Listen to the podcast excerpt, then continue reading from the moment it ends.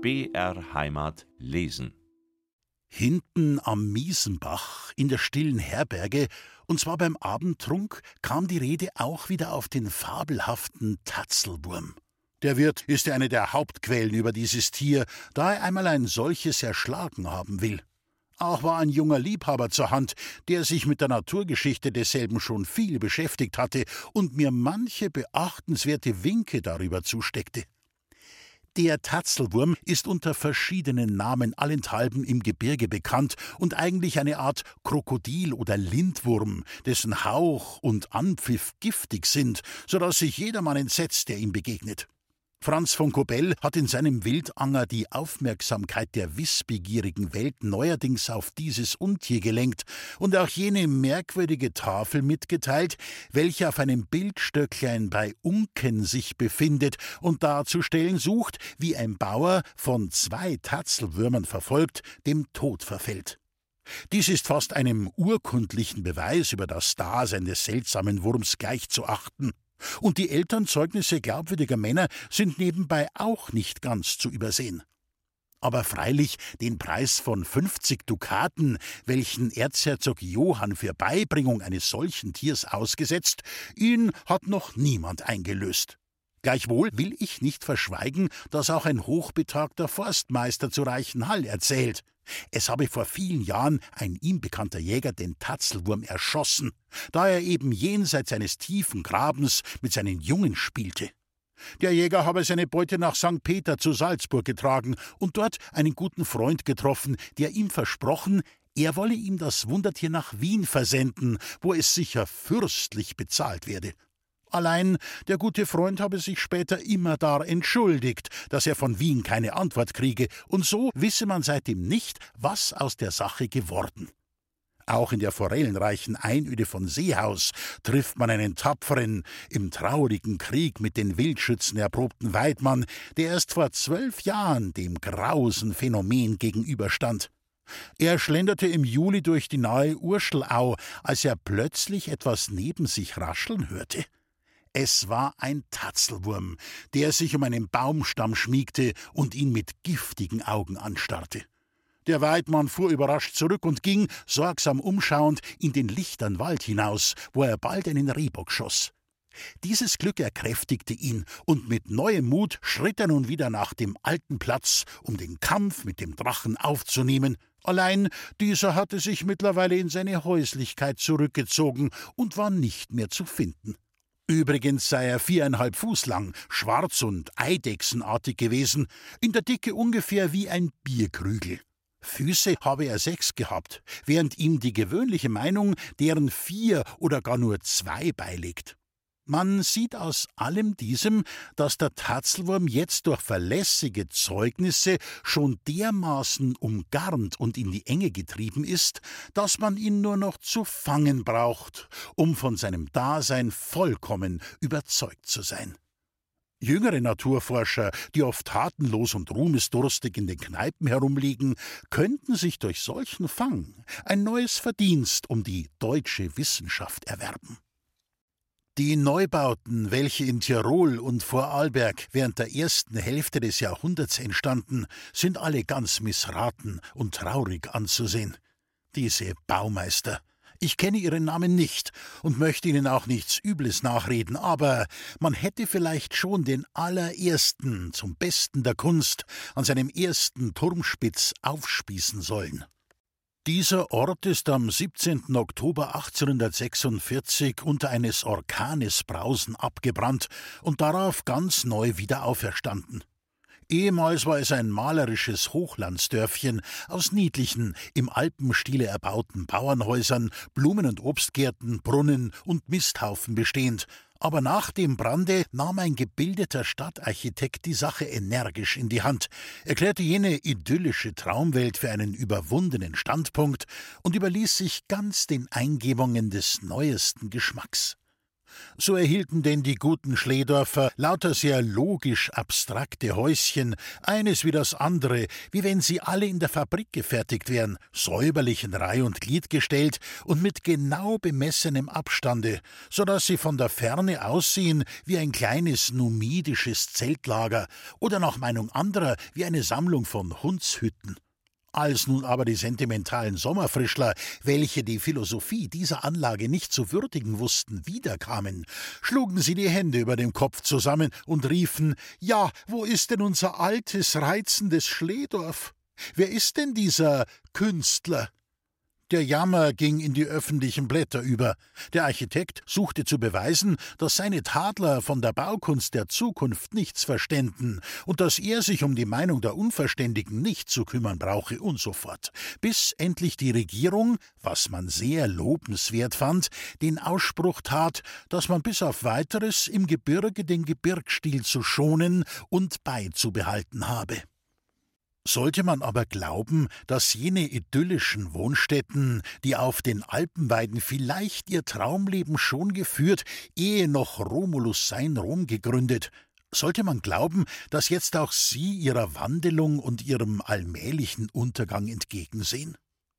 Diese Frage stellt man sich namentlich zu Audorf, dem anmutigen Örtlein am Inn, nicht weit von der Tiroler Grenze, zu Füßen des Auerbergs, auf welchem noch jetzt ein schwarzes Mauertrumm an die ehemals wehrhafte, aber längst zerstörte Grenzfeste erinnert.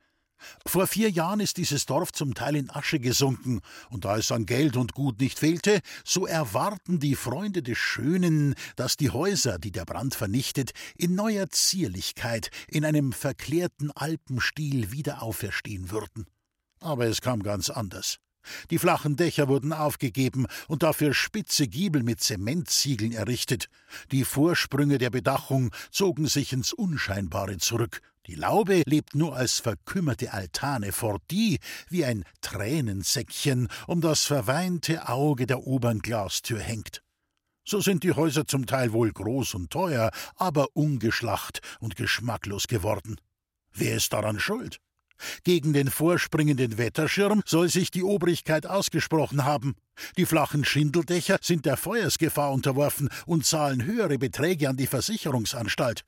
Die langen Laubengänge, welche ehemals, da die Häuser noch meistens aus Holz gebaut wurden, der Zimmermeister umsonst da reingab, gelten jetzt als zu kostspielig und sind an Gasthöfen sowie an anderen Gebäuden, die im Sommer vermietet werden, deswegen nicht beliebt, weil die jeweiligen Einwohner fremde Leute ungern vor ihren Fenstern auf und abpatrouillieren sehen.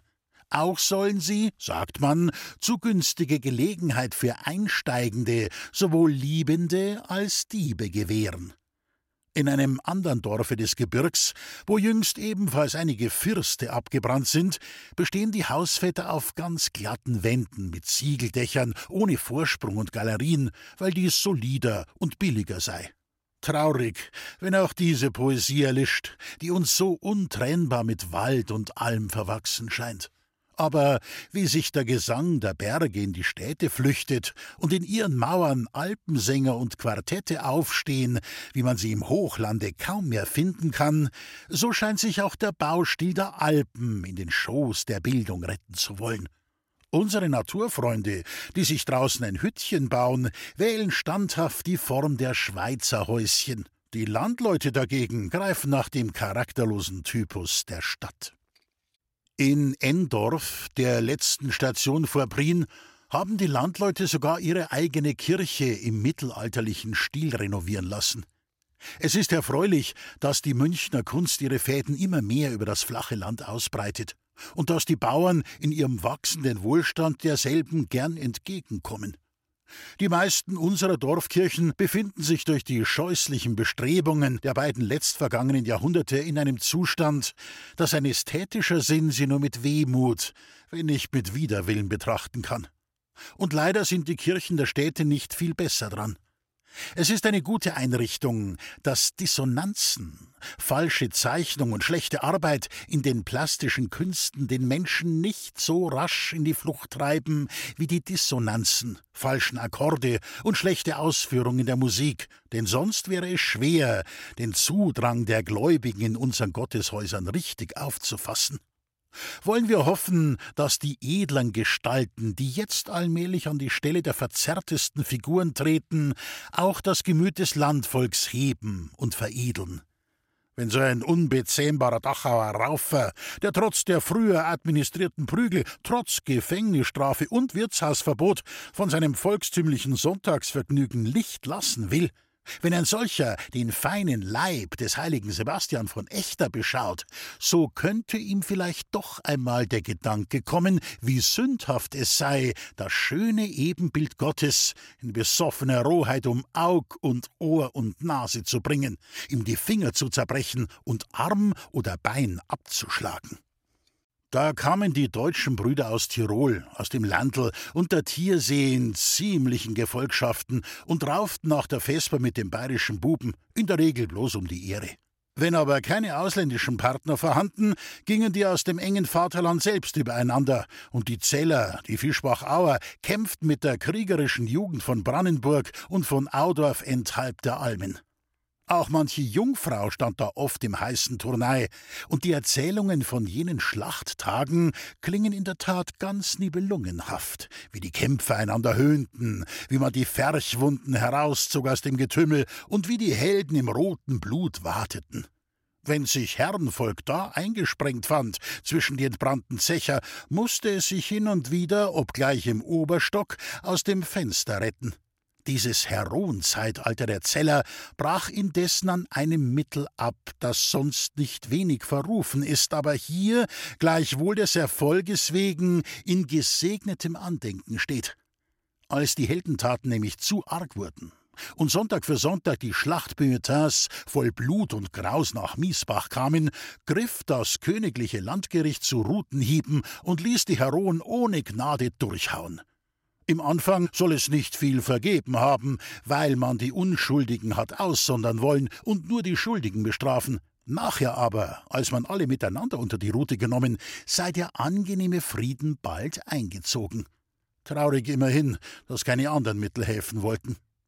Übrigens rühmen sich die Zeller noch jetzt, dass sie nur mit redlichen Absichten und erlaubten Waffen gekämpft, nämlich mit Schlagringen und Stuhlfüßen, während im Unterland die gemeine Rohheit und der Gebrauch der Messer zu Hause sei. Ein Schlagring ist übrigens wie ein anderer Ring, nur dass eine dicke Stahlplatte aufgelötet ist, womit man einen Menschen niederschlagen kann, so dass er keinen Zucker mehr tut. Wie sich nun aber viele nach dem alten Liederleben und dem schallenden Almengesang zurücksehnen, so hat wohl auch das edle Raufvergnügen unter den jungen Burschen noch manchen heimlichen Verehrer. Das liegt nun einmal im Gemüt des bayerischen Bauern und in seiner Stammeseigentümlichkeit, solange er jung ist, dass ihm der Sonntag etwas schal und alltäglich vorkommt, wenn nicht wenigstens ein bissel gerauft wird.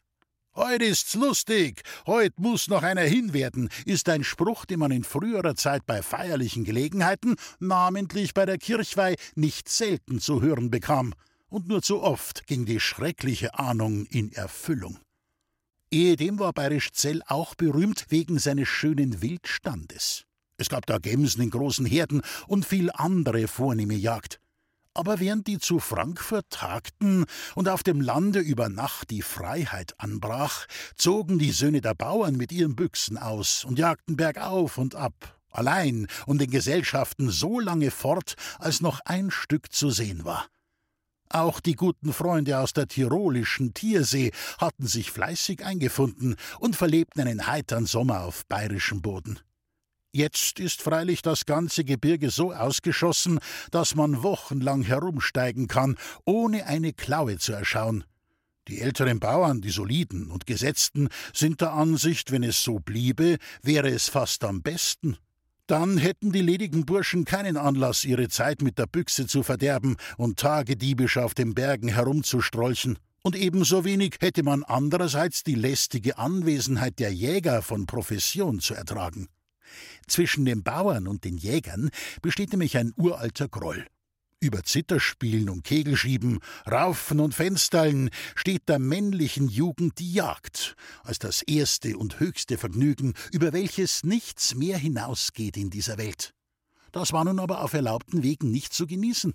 Die Jäger standen wie mit flammendem Schwert vor dem Paradies des edlen Weidwerks. Sie, die beneidenswertesten unter allen Menschen, die als Geschäft um guten Lohn dasselbe zu verrichten hatten, was den andern eine scharf verbotene Wonne war. Freilich war das Verbot auch nicht schwer zu übertreten, nur musste man immer zum Kampf auf Leben und Tod bereit sein. Es ist wahrscheinlich nie zusammengerechnet worden, wie viel in einer Generation des edlen Getiers wegen an Menschenleben draufgegangen. Aber es verlief kein Jahr, ohne dass da oder dort ein Jäger oder ein Wildschütz zum Krüppel oder totgeschossen worden. Die Bauern nahmen natürlich für ihre Leute Partei. Und als nun mit dem Jahr der Erhebung die günstige Gelegenheit kam, folgten alle dem Drang, durch Ausrottung des Wildes eine Zeit herbeizuführen, wo es zwar keine Wildschützen mehr gebe, aber auch keine Jäger. Unter den tirolischen Bauern gilt der Pusterer so ziemlich als der Gröbste, eine Bemerkung, die natürlich seiner Ehrenhaftigkeit, Religiosität und Anhänglichkeit an Fürst und Vaterland keinen Eintrag tun soll. Auch bei meinem Aufenthalte, obgleich er nur acht Tage währte, glaubte ich in diesem Fache so manche kleine Erscheinung wahrzunehmen, die mich anheimelte, weil sie mich an mein engeres Vaterland erinnerte und in der Ansicht bestärkte, welche ich über die Reinheit des bajovarischen Geblüts im Pustertal früher hier niedergelegt habe. Grobheit ist eigentlich nur ein metaphorischer Stolz.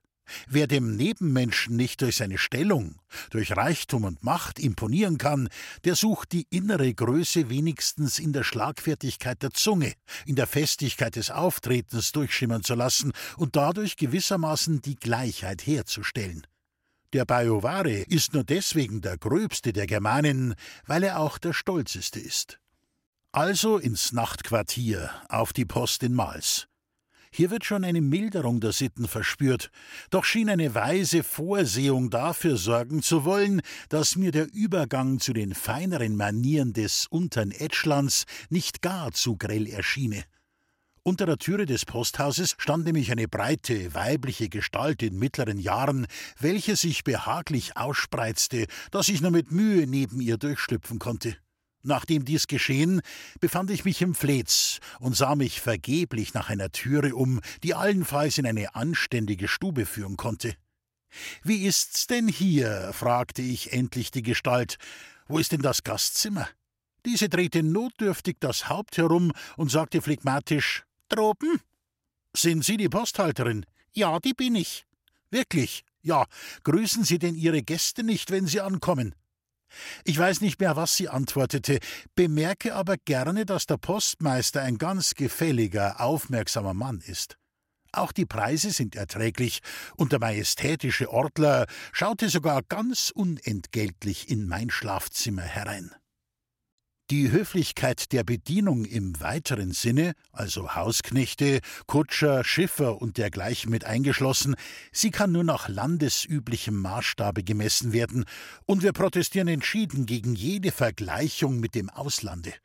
Auf unserer Hochebene versteht nämlich jedermann grob zu sein. Nicht bloß Landgerichtspraktikanten, Eisenbahnkondukteure, Hypothekenschreiber, Theaterkassierer, Truhenlader und Postillone, sondern selbst graduierte Personen, Anwälte, Richter, Ärzte, junge und alte Professoren bedienen sich zur Sicherung und Erhöhung ihrer Bedeutsamkeit oft mit Geschick der derberen Landesmanier. Sie scheint ihnen in Friedenszeiten die beste Fahne für Mannesmut und Kraft und mancher dieser Tapfern blickt waffenstolz hernieder auf die feinen Leute. Wer diesen freien, unverschleierten Gedankenaustausch zu schätzen weiß, der braucht nur von der Nordsee gegen den Wendelstein zu reisen und wird finden, dass die Eindrücke immer angenehmer werden, gerade wie der, welcher vom rauen Brenner hinunter nach dem rebenreichen Brixen und Bozen gen Italien zieht. Nur darf sich jener nicht zu lang in Bamberg aufhalten, da sonst die ersten Empfindungen im Hauptland wesentlich geschwächt werden. Sollte übrigens des Guten mitunter zu viel geschehen, so ist dagegen der Pilger befreit von jener Aufdringlichkeit, die in der Schweiz so lästig fällt. Er ist immer Herr seiner selbst. Es gibt keine Lohnbedienten, keine Führer, keine Schiffer, keine Schnitzwarenhändler, keine Blumenmädchen, die ihn auf der Straße anhalten, den Weg vertreten und seine konstitutionelle Freiheit beschränken.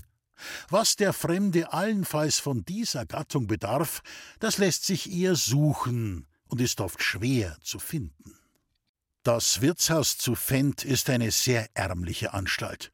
Frisches Fleisch kommt nur bei feierlichen Gelegenheiten vor, sonst hält man zum Bedarf der Fremden geräuchertes Kuhfleisch, mager, dürr und ranzig, eine höchst unleckere Nahrung. Das Brot wird alle 14 Tage vom äußeren Tale hereingeholt und ist also 13 Tage altbacken. Der Wein kommt im Winter auf Schlitten über Zwieselstein herein, und dazu muss als Bahn, wenn der Pfad ausgeht, auch der gefrorene Bach behilflich sein. Die Betten waren nicht lang genug für uns, was anzudeuten scheint, dass die Reisenden der Mehrzahl nach kürzer sind als wir. Den Abend füllten wichtige Gespräche über die Fernerfahrt, die wir vorhatten. Einige Bauern gaben darüber ihre Gutachten ab, die aber sehr weit auseinanderwichen. Die einen erklärten den Gang für höchst bedenklich, die anderen für ein Kinderspiel, vorausgesetzt, dass gut Wetter sei. Der Wirt nannte Nikodemus von Rofen als den besten Mann für Gletscherreisen. Dieser würde morgen früh erscheinen, um, als am Sonntag, in die Kirche zu gehen, und der würde uns führen, wohin wir wollten. Unter großen Hoffnungen schlüpften wir zuletzt in die kleinen Betten und verfielen in sanften Schlaf. Am anderen Morgen, es war der 6. August 1842, erschien Nikodemus von Rofen und erklärte sich, wie vorausgesagt war, ohne Umschweife bereit, uns übers Niederjoch nach Schnals zu führen. Vorher aber gedenke er noch ins Amt zu gehen, welches samt Predigt bis zehn Uhr dauern sollte. Zu gleicher Zeit lud uns auch der Wirt ein, mit ihm in die Kirche zu wallen, da das Haus geschlossen werde. So gingen wir willfährig und bescheiden auf die Kirche zu. An der Pforte bemerkte uns der Gastfreund, hier sollten wir stehen bleiben, denn die Plätze im Innern seien alle ausgeteilt und für uns keine Unterkunft. Blieben also einige Zeit an der Türe stehen, bis die männliche Alpenjugend immer dichter hereindrängte und mit groben Ellenbogen auch den Raum auf der Schwelle besetzte. Unter dieser Bedrängnis mussten wir wieder wild ins Freie treten. Mittlerweile fing es zu tröpfeln an, und wir verehrten unseren Gott in leisem Regen, waren etwas trübselig und mischten in unser Gebet hier und da ironische Betrachtungen über die sieben Seligkeiten der Bergreisen und die Gemütlichkeit der Elbler. Dies dauerte eine gute Weile. Endlich kam der Wirt mit den Schlüsseln, und wir trachteten fröhlich der Herberge zu und versprachen uns, da vorderhand keine Hoffnung zum Aufbruch war, viele Belehrung von den Gesprächen, die wir mit den Betern führen wollten, wenn sie nach dem Gottesdienste durstig ins Wirtshaus kommen würden, nahmen auch zu diesem Zwecke schon vorhinein einen guten Platz. Alsbald aber wälzten sich die Fenter und ihre Nachbarn vollzählig zur Stubentüre herein, besetzten alle Tische und Stühle, die noch frei waren, und etliche, welche nicht mehr unterkommen konnten, blickten von der Schwelle begehrlich ins Gemach. Um diese Zeit nahte der Wirt, fragte, ob es uns hier nicht zu lärmen sei, und als wir mit einem vernehmlichen Nein geantwortet, drehte er seine Rede und bat uns freundlich, ja sehr freundlich zu bedenken, dass die Stube gerade für so viel Männer gebohrt sei, als in die Kirche gingen, dass da an Sonn- und Feiertagen jeder seinen Platz haben wolle und dass es gar keinen Frieden geben würde, bis auch die anderen auf der Schwelle noch zu sitzen kämen. Dabei stellte er uns vor, wie angenehm und ruhig unser Schlafgemach sei, und es wäre ihm sehr lieb, wenn wir da hinübergingen. Ei was, brummte da der eine von uns, wir sind ja hier wie die Parias. Erst wollen sie uns nicht in der Kirche leiden und nicht einmal im Wirtshause. Ach, sagte der andere, es sind gute Leute, tun wir ihnen den Gefallen. Nun nahm der Wirt vergnügt unser Trinkzeug und trug's hinüber, und wir folgten in unser armseliges Schlafgemach. Stühle waren nicht darinnen, und so legten wir uns in notwendiger Verkürzung auf die Betten. Leider wussten wir gar nicht, was wir anfangen sollten. Lesen, Schreiben, Rechnen schien alles nicht am Platz und an der Zeit. Auch zum Reden fielen uns nur ärgerliche Bemerkungen ein, die wir lieber unterdrückten. Alle Viertelstunden aber ging einer hinunter und traf verabredetermaßen mit Nikodemus von Rofen zusammen, um das Wetter zu beurteilen, denn beim ersten sichern Anzeichen von Besserung sollte es weitergehen. Endlich. Es war um halb zwölf Uhr und der Regen hatte schon seit einiger Zeit aufgehört. Endlich sagte Nikodemus: Es hebt und mahnte zum Aufbruch. Er ließ sich noch eine fette Suppe geben, während wir einige Lebensmittel zu uns steckten und die Rechnung berichtigten. Bei letzterem Geschäfte gewannen wir übrigens die Überzeugung, dass es in Fendt zwar ziemlich schlecht, aber auch ziemlich teuer zu leben sei. Fendt ist seitdem für die Touristen bekanntlich ein Klein Paris geworden. Der Herr Kurat Franzen des Längenfelder Nattes letzter Bu, der seit 1860 dort als Seelsorger waltet, hat alles aufgeboten, um den Reisenden, die dieses sein Reich besuchen, das Leben im Tale und das Steigen auf den Bergen so angenehm als möglich zu machen. Im Sommer 1861 hatte er in seinem Häuschen, das nur zwei leidliche Zimmer aufwies, bereits über 200 Touristen zu beherbergen. Aber schon im nächsten Jahre wurde ein Neubau unternommen und seitdem auch alle Jahre etwas hinzugesetzt, so dass jetzt zwei Gaststuben, elf Zimmer und dreißig Betten vorhanden sind. Auch eine Bibliothek, mit alpinen Werken reich versehen, steht dem Gaste zur Verfügung.